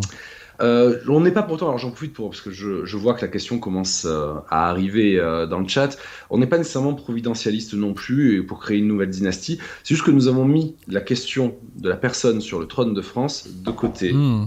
Je sais que c'est assez, c'est assez culotté, mais encore une fois, notre principe, c'est sauver le trône. Et après, une fois que le trône est sauvé, une assemblée euh, de jurisconsultes, comme on a pu le faire à différentes époques, hein, la fin des Valois directs, c'est ce qui s'est passé aussi, de jurisconsultes, de grands du royaume, qui euh, s'attelleront à décider réellement qui est celui qui est censé être sur le trône de France. Donc voilà, on a mis clairement de côté euh, cette question parce que ça nous énervait. Concernant les différents groupements euh, royalistes, moi j'ai de très bonnes relations avec eux, je le dis, hein, parce que souvent on me dit que je les critique, mais c'est faux en fait. hein. J'ai eu le culot Mais de dire Tout le monde est critiquable de toute façon. Voilà, c'est ça. J'ai eu le culot de dire que j'avais pas la même manière de voir les choses. Mon Donc, Dieu, mon Dieu, mon Dieu. c'est énorme critique. C'est vraiment terrible. Mais euh, alors, je, je sais que dans mon livre, j'ai critiqué une organisation royaliste parce qu'il faisait référence à 1789 euh, et à la laïcité. Où je me suis dit, Qui, coup, fait ça euh, Attends, ça m'a échappé ça. Non, Je vais pas donner leur nom. voilà, Ouais, parce ouais, que non, non, mais euh, ouais. Pas- les casser pour les casser. Mais Non, non, non, mais c'est pas les casser pour les casser, c'est que si les mecs ils disent royalistes pour la laïcité et 1789, c'est qu'ils ont rien compris à la vie, quoi, c'est tout. euh, Voilà. Ou non, mais ils se ils se disent pas royalistes pour 1789 et la Non, mais laïcité, mais, ils ils l'intègrent, quoi. laïcité au 1789. Voilà, c'est ça. Et enfin, moi, je, je juge ça complètement inapproprié et complètement dingue. ouais, Enfin, non, je- non, je non, mais pas du tout. aucune cohérence. Voilà. Et euh, concernant après euh, tout le reste de, de notre milieu, on va dire les, les milieux qui présentent certaines porosités avec le royalisme. Alors, on peut parler du nationalisme, même si c'est compliqué, il y a plusieurs formes de nationalisme. Euh, on peut parler du souverainisme. Globalement, euh, je suis quand même assez déçu, assez amer, parce que je me rends compte que la plupart des, gens que j'ai trouvés dans ces milieux étaient des gens qui, euh, qui veulent bien écouter des vidéos YouTube sur Internet, mais quand il s'agit de, de participer à de simples petites actions, c'est parfois très compliqué. C'est pour ça que je sais qu'il y a eu toute une affaire Rémi Daillé en ce moment sur euh, la perspective d'un coup d'État. Genre, moi, ça me dérange pas hein, qu'il y ait un coup d'État, bien au contraire. Mais euh, j'en rigole en fait quand je vois certains qui me disent non mais on est hyper chaud pour le coup d'État. Vous êtes hyper chaud pour le coup d'État, mais pour se rencontrer une fois, pour boire une bière ou aller faire du sport ensemble, c'est le bout du monde. Donc je me dis c'est quand Hmm. même euh, assez particulier. Souvent des gens qui en plus n'ont jamais tenu une arme, ce qui n'est pas mon cas. Moi j'en ai déjà tenu, j'ai déjà utilisé. Après bon, voilà. Ouais, plaisante pas, Alexandre, hein, du cercle. Mais effectivement, euh, bon, dans mon, livre La gauche est une maladie mentale, effectivement, je fais une description au sens large de ce camp national et de cette dissidence. Et moi, mon expérience, c'est que c'est un repère de serpent. Voilà. Et euh, j'invite les gens surtout à ne pas s'en approcher, parce que le mal, c'est contagieux. Voilà. Et euh, le vice, le vice, il règne vraiment, et omniprésent. Euh, alors, on est tous des pêcheurs, il n'y a pas de souci, mais il y a quand même des limites. hein. Et le, vice est ex- extrêmement présent dans ce camp national et dans cette dissidence. La plupart des- de ces acteurs sont mus par des frustrations diverses et variées. Je rentre pas dans les détails, vous l'aurez compris.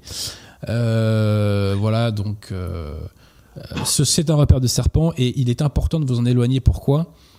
Parce que sinon, vous allez jeter le bébé avec l'eau du bain. C'est-à-dire que euh, vous dites ah bah si c'est ça la défense de la France, c'est la défense de l'Église, on repassera. Voilà. Donc euh, j'en parlerai davantage dans mon émission consacrée à Marine Le Pen, je pense. Mais euh, et puis ce que je dis n'engage que moi, hein, ça n'engage pas Alexandre. Mais voilà, c'est un repère de serpent. Méfiez-vous et évitez un maximum le camp national et la dissidence d'un point de vue sociologique et idéologique. Voilà. Est-ce que tu voulais rajouter éventuellement autre chose? Euh, Alors, non, attends. pas, pas, pas nécessairement. Avant les questions du chat, moi j'ai une ultime question. Euh, j'ai fait, j'ai recommandé quelques petits ouvrages euh, pour Noël. Donc, est-ce que toi, tu aurais des ouvrages à recommander à nos auditeurs, donc en perspective de Noël? Alors, j'ai fait une émission récemment sur le sujet, sur la chaîne du Cercle, où j'ai recommandé à la fois pour des enfants, des adolescents et euh, des jeunes adultes. Donc, il y avait la, la petite histoire de France de, euh, de Bainville pour des enfants, des jeunes adolescents. Je pense que ça, irait- ça irait très bien. Euh, je dois avouer que j'écoutais ton émission parce que j'a- j'attendais le moment de passer. Alors, je me disais, il faut que j'écoute en même temps pour bien, pour bien être euh, chronométré. Et je dois avouer que tu m'as donné envie de dire, moi, Jeanne, né en 1957. Ah, mais ça, ce bouquin, c'est une super surprise. hein. Je te, te dis franchement, euh, je m'attends, franchement, je, en, l'attend- en le lisant, je m'attendais pas à grand chose de précis. J'ai pas de préjugés négatifs non plus, mais euh, je me suis pris une petite claque, quoi. Vraiment. euh, et ça se lit facilement avec un style agréable en plus. euh, ouais. Je t'a- je t'avoue que je- au moment où on m'a dit c'est à mon tour de passer, j'étais en train de le commander. Oh, bah, il est parfait, Alexandre. L'invité est parfait. L'invité est parfait. Il commande au collectif sans l'arme. Alors là, vraiment. Non mais j'aime bien en plus parce que tu m'as fait découvrir du coup euh, ce collectif que j'avoue euh, je ne connaissais pas. Je connaissais par exemple les éditions de Chiré euh, que je recommande aussi parce qu'il y a plusieurs très bons livres qui sortent des éditions euh, de Chiré. Mais là voilà je je connaissais pas et pendant le temps que tu parlais je me suis dit j'aime bien j'aime bien cette histoire de quelqu'un quand même qui qui explique pourquoi elle s'est détournée du catholicisme, pourquoi elle en est revenue, qu'est-ce qu'elle a appris au milieu. Je me suis dit finalement est-ce que c'est pas un peu notre destin à tous, à un moment, Oui. notamment quand on est élevé chez les conciliaires, dans une famille. Enfin, moi, ma famille était catholique, mais ne m'imposait pas le catholicisme. Ce que j'ai trouvé être une folie complète, euh, je le dis. Oui. Je, mon- Comme moi, les parents. Il n'y a pas de souci. de-. Voilà, c'est ça. Enfin, moi, je, je dis très clairement, ma fille est baptisée. Euh, là, mon fils a un mois, donc je n'ai pas encore pu faire le truc pour le baptiser. Mais euh, très très vite, il va être baptisé. Et euh, il n'y a pas, il a pas d'hésitation. Mais- Ils seront catholiques. La, la question s'arrête là. Je- Il n'y a pas de débat, il n'y a pas ce genre de Le choses. chemin pour arriver à la vérité est très très long, très très très long et très très très dur. Très très très long et très très très dur. Vraiment, c'est. Alors sinon, est-ce que tu as. Ah, Je voudrais Ouais, juste, vas-y, vas-y. Je voudrais juste euh, proposer un autre. Mais livre autant que tu veux, autant que tu veux. Plutôt pas mal pour euh, les fêtes de Noël. La gauche est- est- est-elle une maladie Ouais. mentale euh, C'est gentil, c'est gentil. Je te donne un petit billet au passage. là. Je- J'espère que ça soit pas Merci, trop téléguidé, mais bon, euh, enfin, Non, alors je- j'explique aux pas auditeurs. trop téléphoné. Adrien, Adrien m'a envoyé son livre pour que je puisse pour que je puisse le lire et en faire une critique. Si vous êtes déjà passé sur la chaîne, vous savez que j'ai fait d'autres critiques des livres d'Adrien qui ne m'étaient pas nécessairement envoyés, mais parce que bon, j'estime qu'il y a une certaine porosité intellectuelle entre toi et moi, donc ça, c'est une logique. Ouais, on est, on est, parce que on est, je parle fâcheux- de- on est, on est patriotes euh, tous les deux, oui, tout à fait, oui. Voilà. On est patriotes. Et euh, j'ai été plus dur sur certains livres. Hein. Mais t'as le droit, il n'y a pas de souci, pas de souci. Celui sur les gilets jaunes, notamment, où j'avais dit que la partie où le récapitulatif des faits au milieu était vraiment trop important. Mais je l'entends, je l'entends sans problème. Pour moi, il y, a, deux grands livres dans ce que tu as écrit. Celui sur l'affaire Dreyfus, que j'ai beaucoup aimé, j'ai expliqué pourquoi j'ai beaucoup aimé euh, ce livre. Et ce livre-là, La gauche est-elle une maladie mentale Parce que réellement, dès l'introduction, tu poses les bases. Pourquoi elle serait une maladie mentale? Pour une raison très simple, c'est que ce sont des gens qui apposent une idéologie sur le réel et qui du coup, du coup deviennent aveugles du réel. En fait, n'admettent pas le réel. C'est quand même assez extraordinaire. C'est des gens, tu peux leur foutre trois claques d'affilée ils continueront à penser que tout va bien dans le meilleur des mondes parce qu'ils ont apposé leur idéologie par-dessus et donc rien ne peut les faire changer d'avis. C'est quelque chose, et puis je rajouterai un point que, que tu évoques pas nécessairement dans le livre, mais qui revient mhm. à un truc que j'avais dit moi-même dans un de mes livres, c'est qu'on est dans, dans la double pensée de 1984. Mmh, tout à fait. tu sais, il faut bien comprendre, la plupart des gens pensent que la double pensée de 1984, c'est de l'hypocrisie en fait. Que dans 1984, les gens, parce qu'ils admettent deux réalités opposées, sont dans l'hypocrisie. C'est pas ça. Ils ne remettent jamais en cause dans 1984 le dogme du parti. Simplement, par exemple, pour faire un rapport avec euh, ce qu'on vit actuellement, ce sont des gens qui vont expliquer que vivre ensemble c'est fantastique, qu'ils vont envoyer leurs fils et leurs filles euh, dans des écoles publiques, dans des quartiers dégueulasses. Par contre, par contre, ils vont quand même eux-mêmes aller habiter dans des quartiers où il n'y a pas trop de diversité parce que faut pas abuser non plus. Hein, on va pas vivre au quotidien. Et alors, euh, avant de prendre les questions du chat, euh, est-ce que tu aurais un roman? Parce que tu m'as, avoué être amateur de littérature. Ils sont tellement rares, les amateurs de littérature, que je te pose des questions. Est-ce que tu aurais un roman à recommander? Un ou plusieurs d'ailleurs. Un ou plusieurs. Je l'ai, recommandé dans, dans, ma vidéo. Euh, j'ai recommandé pour des adolescents, mais en fait, c'est, ridicule de dire ça parce que pour des adultes, ça passe très bien aussi. C'est pas de la littérature adolescente. c'est Jules Verne en Magellanie. Voilà. Euh, un livre extraordinaire. C'est un hasard complet, en fait. Je le trouve, je trouve l'illustration euh, très belle tout autour. Et moi, je suis sensible autant à la forme qu'au fond dans un livre. et euh, je regarde, je lis les premières pages et je me rends compte que ça parle d'un anarchiste qui croit plus en l'humanité, qui croit pas en Dieu. Alors je me dis parfait, nickel, c'est exactement ce que j'aime. Mais je sais pas pourquoi, je l'achète et je vais au bout du livre. Et en fait, je ne connaissais pas Jules Verne sous cet aspect-là. Mais il y a vraiment un, fond de, spiritualité très important chez lui qu'on ne retrouve pas nécessairement dans euh, ses principaux livres de science-fiction, enfin à l'époque de science-fiction. Mais il va nous faire la transition complète de ce type qui est anarchiste, qui déteste euh, l'humanité, qui, enfin, qui déteste euh, Dieu, qui ne croit pas en Dieu, etc., à un croyant qui a retrouvé la foi en Dieu, qui a retrouvé la foi en l'humanité et qui va bâtir quelque chose en fait. Hmm qui pour la première fois de sa vie va bâtir quelque chose qui le dépasse. Bah écoute, euh, je suis content que tu parles de Jules Verne. C'est un auteur dont on a essayé de faire la promotion à, Radio Atana et c'est un bon auteur pour euh, s'initier à la littérature française parce que c'est facile d'accès. Hein. Euh, voilà, c'est pas, je sais pas moi, mais Balzac c'est pas forcément facile d'accès. Voilà. là, Jules Verne c'est vraiment facile d'accès. Voilà un petit dernier, un dernier roman là. Après, j'arrête de te titiller. Ah ben, je alors, j'aurais pu dire Jean Raspail, mais je l'ai déjà tellement dit. Euh, Jean Ouais, mais tu l'as pas dit à ce micro, donc tu peux le redire ici. Voilà. Alors, Jean Raspail, tout. Tout, euh, tout fonctionne et euh, n'hésitez pas à dépasser le camp des saints. Alors j'ai aucun problème avec le camp des saints, mais il a écrit des livres tellement plus grands en termes de littérature hein, que le camp des saints, genre le Cire, le roi de la mer, Canot sur les chemins d'eau du roi, qu'est-ce qu'on a d'autre? On a plein, l'anneau du pêcheur, ou justement, mais, je pense que ça pourrait t'intéresser l'anneau du pêcheur, parce On en a parlé. C'est un, c'est un roman voilà, qui, qui met en scène euh, celui qui. un pape qui se cache, en fait, parce qu'il est issu de la lignée des papes d'Avignon. Hmm. Donc, euh, assez intéressant. Euh, d'ailleurs, ça m'a, ça m'a amené à m'intéresser à toute la question de, de la lignée des, des papes d'Avignon, quand même très intéressante, où on peut se poser des questions quand même sur, sur l'imbroglio qui s'est passé à cette époque-là. Mais quand même, un dernier, Jean Artegui, euh, qui, a ses défauts, hein, on va pas se mentir, mais euh, tout, euh, toute la période décolonisation, il, donne, il donne vraiment le, regard, non pas des pro-colonialistes ou des pro-décolonisation, il donne le regard des petits sous-officiers, des petits officiers de l'armée française. Il n'y a pas de, hmm. mépris en disant petit. Non, non, hein, je comprends, je comprends. voilà. qui, qui, ont vécu ce moment-là et comment ils se sont sentis abandonnés par les gouvernements de la 4ème République. Tu m'étonnes. Monsieur Pierre de Tirmont, y a-t-il des questions? Bah, une question justement sur les papes d'Avignon. Frédégonde de France, j'ai entendu des personnes réclamer l'élection d'un pape qui siégeait à Avignon. Que faut-il en penser? Est-ce utopiste? Non, non, non, laissez faire la providence pour le nouveau pape. Hein. Laissez faire la providence. Ouais. Je, je rappelle qu'il ne peut siéger à Avignon qu'avec l'accord du, bah, du régime politique qui gouverne la France. Euh, donc, fatalement, plus, il y aura des difficultés là. Je vois pas je vois pas la République dire aucun problème, un pape à Avignon, euh, ça nous va très bien. Ça m'étonnerait. Euh, Fouquet Duplessis euh, vous dit un petit message pour nos deux serviteurs. Je les remercie pour leurs émissions saines qui m'ont amené à m'intéresser au catholicisme.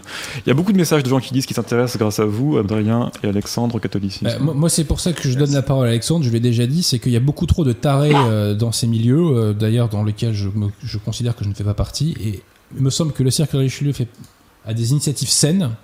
Donc c'est pour ça que je pense qu'il faut leur donner un maximum la parole. Voilà, tout simplement. Je te remercie. Simple constat. Didier Martin, euh, que pensez-vous de Charles X qui a réellement tenté de rétablir les vrais principes lorsque c'était encore possible? Alors, je n'ai pas assez creusé le dossier Charles X. J'ai cru le connaître à une époque. Euh, effectivement, il a réintroduit un certain nombre d'éléments euh, de l'Ancien Régime. Sa chute a été l'occasion de l'ascension de ce que baudelaire appelle les dynasties bourgeoises. Euh, et du rabaissement donc de, de la noblesse. Euh, mais il avait quand même accepté la charte et la charte est viciée à la base. Hein. Donc je ne sais pas dans quelle mesure il voulait véritablement la remettre en cause. Voilà. Quelle est ton appréciation du cas Charles X, euh, Alexandre? C'est Louis XVIII qui a accepté la charte et Charles X, quand il est monté sur le trône, c'est qu'il ne l'a pas remise en question. En fait. Hmm. C'est plutôt ça.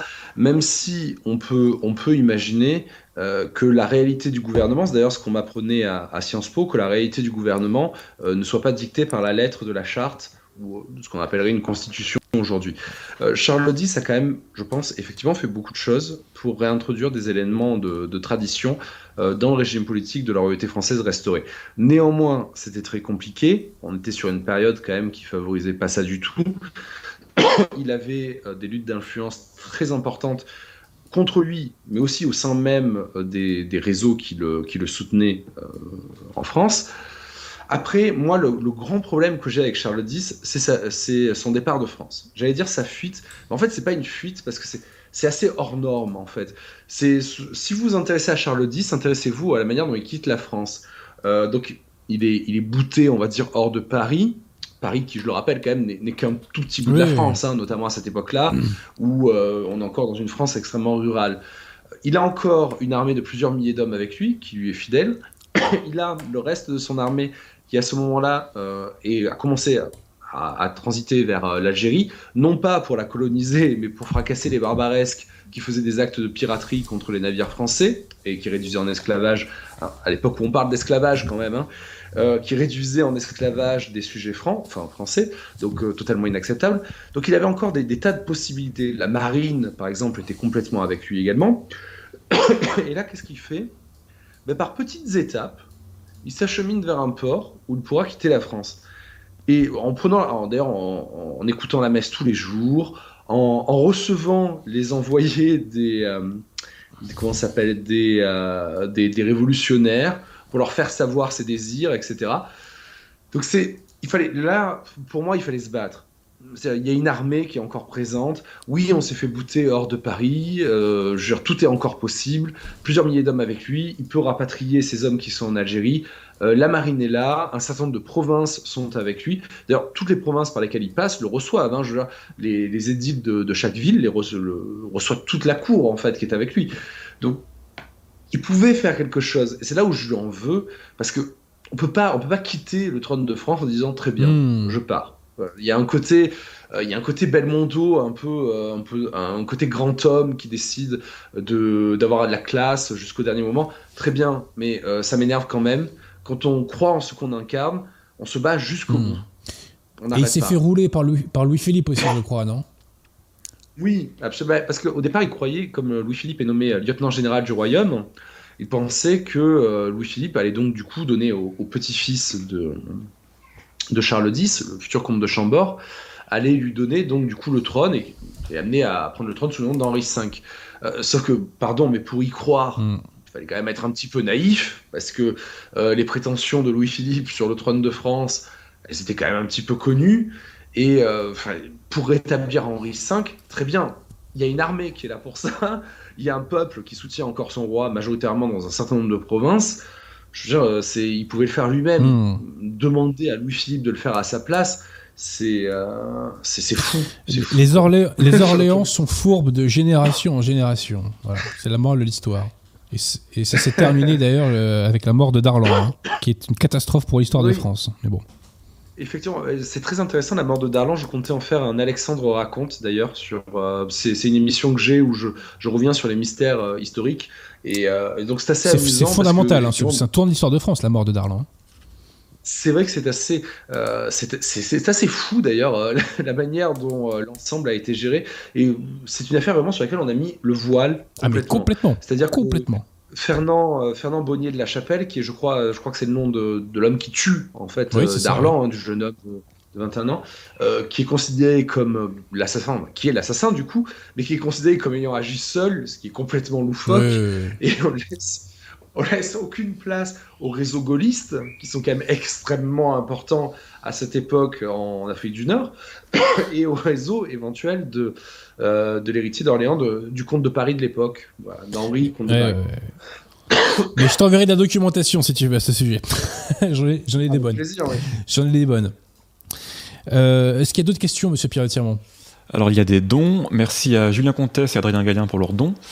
Euh, une question de Didier Martin. Que pensez-vous de Jean Duja, Do- Doja, pardon, qui est un disciple de Jacques Maritain, je crois. Je connais pas. D'accord. Euh, François Bertotti, le projet de restauration par De Gaulle avec le comte de Paris aurait-il peut-être pu être une bonne chose? Je connais pas trop le dossier, mais mon petit doigt me dit qu'ils auraient pas réinstauré une monarchie de droit divin. Est-ce que tu connais mieux le dossier, Non, euh, Alexandre? Oui, je connais effectivement un peu mieux le dossier. Euh, évidemment, il n'a jamais été question de restaurer une royauté de droit divin. Ça, ça, ça allait, ça allait de soi.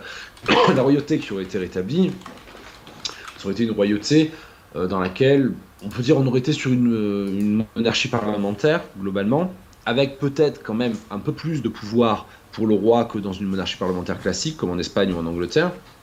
Notamment la possibilité réellement de proposer des lois et euh, la possibilité euh, peut-être euh, d'influer réellement sur le cours de la politique. Mais toujours est-il que je crois que ça n'a jamais été qu'un projet très très vague. Est-ce qu'il y a vraiment pensé de Gaulle? Est-ce qu'il y a vraiment pensé à ça? Alors, le comte de Paris, dans ses mémoires, dit que oui. Ouais, Euh, ouais. Il met plusieurs points en avant.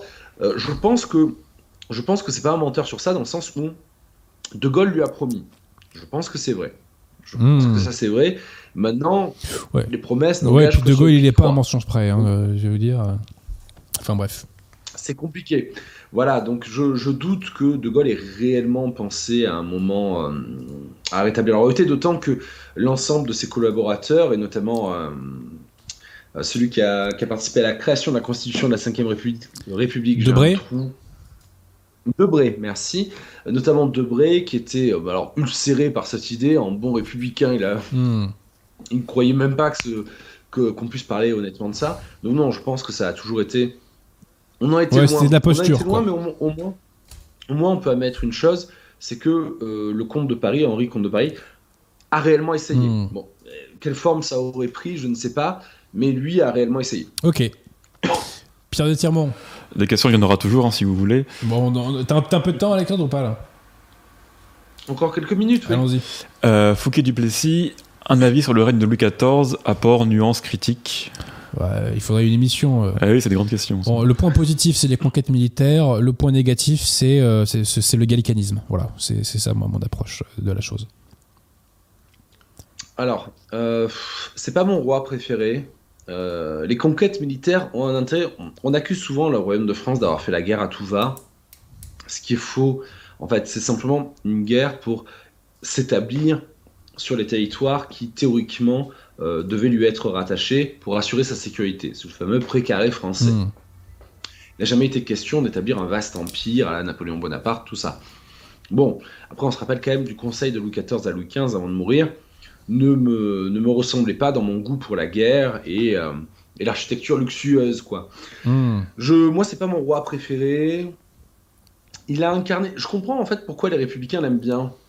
Parce qu'il y a ce côté finalement un peu matérialiste à certains endroits qu'on retrouve chez lui.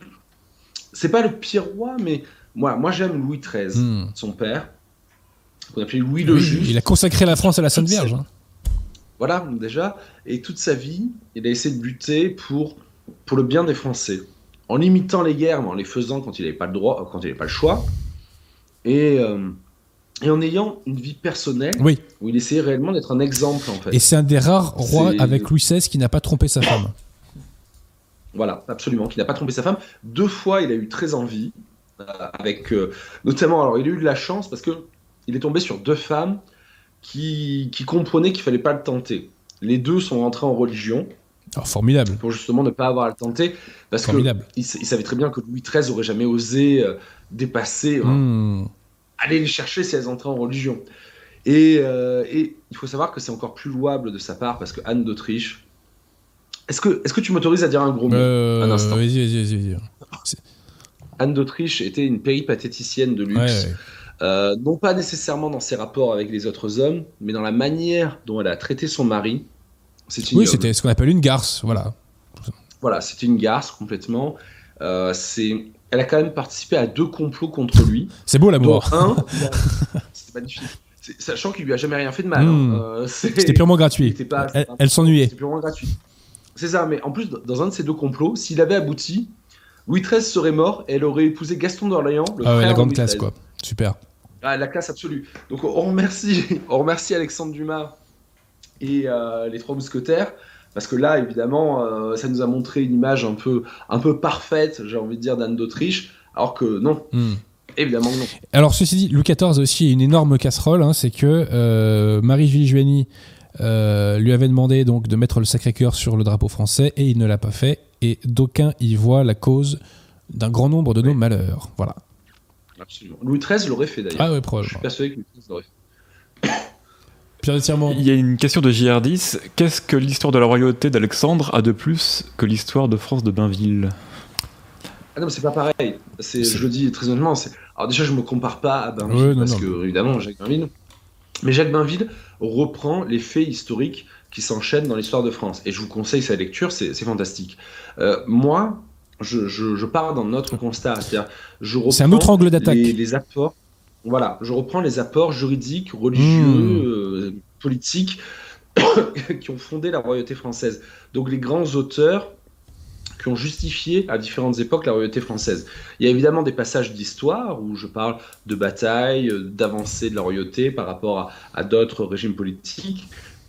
Mais le cœur du livre, c'est ça, en fait. Ce qui n'est pas du tout pareil que Ouais. Bainville, qui du coup, lui, enchaîne Et je précise aussi que ton livre est, est facile d'accès d'un point de vue de, de la forme et du style, tu vois. C'est pas euh, austère comme les bouquins d'histoire, tu vois ce que je veux dire, euh, d'universitaire, quoi. Oui. Je tenais à le préciser parce qu'on est à une époque où les gens ne savent plus lire, donc euh, voilà. On prend encore deux, trois petites questions, monsieur Pierre Tirmont Ouais. Et après, on libère notre, notre invité François Bertotti. Concrètement, à part une crise ou un désastre majeur, qu'est-ce qui peut réellement ramener le trône en France? La conversion des Français au catholicisme. Voilà. Déjà, euh, ça, ça me semble extrêmement important. Mais alors oui, une crise majeure. De toute façon, dans l'histoire, qu'est-ce qui fait les changements de politique? Qu'est-ce qui fait les changements de régime politique? Même entre républiques. Bah, bien entendu, bien entendu. c'est les crises et les désastres. Et ça arrive beaucoup plus souvent qu'on croit dans l'histoire d'un régime politique. Je veux dire, on peut déjà être euh, assez impressionné que la Ve République ait tenu aussi longtemps, euh, si j'ose dire. Enfin, la République gouverne mal, mais se défend bien. Euh, donc fatalement, oui, il y aura un événement qui fera que les cartes Mmh, sont fait. rebattues. Mais c'est toujours le cas, ça arrive Ouais, constamment. Et C'est des événements qui font que les cartes sont rebattues, on a 5 par an. hein, Exactement. donc, euh, Fabri a fait une émission sur la question mercredi dernier sur Athéna qui est excellente si ça vous intéresse. Ah oui, alors je. ah, non, mais attends, suis-je bête? Monsieur Pierre Tirmont, effectivement, Radio Athéna euh, multiplie son offre. Il y a deux nouvelles émissions à Radio Athéna. L'émission de Philippe Fabry qui s'appelle euh, Rendez-vous de l'Histoire en marche, c'est ça? En mouvement, ouais. En mouvement. Et l'émission d'Alexandre qui s'appelle, mon cher Alexandre? Le rendez-vous de la tradition. J'ai oublié le rendez-vous Voilà. de la tradition. Donc Voilà, n'hésitez pas à avoir la curiosité également euh, pour aller euh, pour aller voir donc ces, ces nouveaux ces nouvelles émissions. Est-ce qu'il y a d'autres questions Il y en a, Allez, donc. nous euh, deux, nous deux, après. Alors, euh, une question de Vendée. J'ai une question très pratique. Comment fait-on quand on a conscience que l'Église ne suit plus la bonne voie, mais qu'il n'y a pas d'autre choix? Non, mais l'église suit toujours la bonne voie, les gars. Arrêtez de rêver, quoi. Arrêtez de rêver. Ne confondez pas Bergoglio euh, et l'église. Et lisez sur ce temps de religion conciliaire, ça vous fera pas de mal. C'est ce qu'il voulait dire, mais comment, comment faire, peut-être pour aller à la messe, etc., quand on n'a pas Eh le ben, choix. pour aller à la messe, moi personnellement, je prends le métro. Voilà. Donc, euh, il y en a qui vont à pied, il y en a qui vont en voiture. euh, voilà. Vous vous renseignez sur les messes, où elles sont les vraies, et vous y allez. Et cherchez et vous trouverez. Cherchez et vous trouverez. C'est pas de moi, je précise. hein. Une question de Stéphane Michel. Pour défendre une ligne royaliste, il faudrait d'abord un projet politique, une doctrine. Euh, quel est-il? Quel est celui du cercle Richelieu? Que pensez-vous des cercles nationalistes? On a déjà répondu sur les cercles de, de nationalistes, mais euh, Alexandre, je te laisse le mot de la fin à ce sujet. Non, je suis en train de mourir en même temps à cause de ma grippe. ouais, ouais, ouais, je vois, je vois, je vois. Bon, alors tu sais quoi, tu reviendras une autre fois pour nous en parler à la limite. Juste pour répondre, euh, Ouais, vas-y. moi je crois pas que je vais y arriver, honnêtement. Bon, alors tu sais quoi Ça sera un bon prétexte pour te rappeler. On va, on va te laisser, mon cher Alexandre. Merci beaucoup. C'est moi qui te remercie de ta disponibilité. Euh, allez suivre l'émission d'Alexandre, donc le rendez-vous de la tradition. Intéressez-vous à son bouquin et allez faire un tour sur la chaîne du Cercle Richelieu. Alexandre, je te salue. Salut. Merci beaucoup. Bonne soirée. Alors, monsieur Pierre Tirmont, s'il y a encore 2-3 questions, je suis opérationnel. Il n'est pas encore trop tard. C'est pas encore l'heure de- encore l'heure d'aller faire, d'aller faire dodo. Ouais, alors qu'est-ce qu'il y avait? Il y avait une question de camarade Pierre euh, sur, sur Poujade. Qu'est-ce que tu Je en connais pas trop le dossier Poujade, à vrai dire, donc j'ai pas tellement d'opinion. D'accord, alors je vois des questions qui arrivent, je les récupère. Euh... Euh, bah, quel serait le, le roi légitime euh, Le roi légitime, c'est celui qui va gagner la guerre. Exactement. Et les Bourbons, c'est terminé. Bourbon, Orléans, terminé. Le gringo, pensez-vous comme Richard Spencer que l'alt-right, que l'œuvre de l'Occident s'achèvera quand la chrétienté reconquérera Constantinople et les imiteurs jusqu'à Jérusalem. répétez plus. Euh, est-ce que- Pensez-vous comme Richard Spencer Que- de l'alt-right que l'œuvre de l'Occident s'achèvera quand la chrétienté reconquérera Constantinople Bah, et les Qu'est-ce que c'est l'œuvre de l'Occident? L'œuvre de l'Occident, euh, au sens large du terme, c'est la diffusion de la foi catholique. Qu'est-ce que c'est? l'Europe, monsieur Pierre Quelle est la vraie définition de l'Europe? L'Europe, c'est la christianisation de la race blanche. C'est ça l'Europe. Si vous enlevez un des deux éléments, on n'est plus en Europe. Sous l'Antiquité, par exemple, il n'y avait pas d'Europe. Il y avait d'ailleurs le- l'Occident et l'Orient étaient extrêmement euh, unis. hein. Euh, les, euh, les civilisations romaines et grecques avaient des influences venant d'Égypte, de Babylone, etc. Alexandre le Grand, on connaît son parcours, etc. Non, ce qui a vraiment fait l'Europe, c'est la christianisation de la race blanche. C'est ça. Donc, bah, jusqu'à la fin des temps, il faut espérer que l'Occident défende la foi. Il le fait pas trop en ce moment. S'il pouvait reprendre ce qui a été euh, son habitude pendant au moins à peu près euh, un millénaire, euh, ça serait pas mal. Ça serait pas mal. On demande ton avis sur l'action française. Bah, j'ai fait une émission là-dessus. Donc, l'action française, faut, faut trier le bon grain de livret. C'est-à-dire que je ne suis pas maurassien. Il a été condamné par l'Église. Euh, le journal a été condamné par l'Église. Euh, les journalistes ensuite ont fait amende honorable, ont reconnu leur faute et se sont amendés. Voilà. Donc, euh, l'action française, la doctrine de Maurras n'est pas compatible avec la foi catholique. Mais il y a des individus dans l'action française qui ont rendu des grands services à la cause française. Je pense à Henri Dutré-Crozon en particulier, qui a fait un travail titanesque sur l'affaire Dreyfus. Titanesque. Chapeau bas. Bainville a fait des très bons ouvrages. Léon Daudet a fait des très bons ouvrages. etc. Voilà. Le marquis de Roux ici a fait des très bons ouvrages. Donc euh, voilà. Si j'étais provocateur, je dirais à la F tout sauf Maurras. Voilà. Bah écoute, ce sera tout, je pense. Ok. On demande aussi ce que t'aimes comme littérature de fiction, enfin science-fiction. Science-fiction, moi, j'en ai pas beaucoup lu de la science-fiction. Euh, j'ai pas de réponse à cette euh, question. Je, je crois pas que. J'ai pas le souvenir d'avoir lu des romans de science-fiction. Ou alors c'était il y a tellement longtemps que j'en ai plus de souvenirs, quoi. Voilà. Bon, bah écoutez, on va s'arrêter là. On va s'arrêter là. Je sais pas pourquoi je garde mon masque.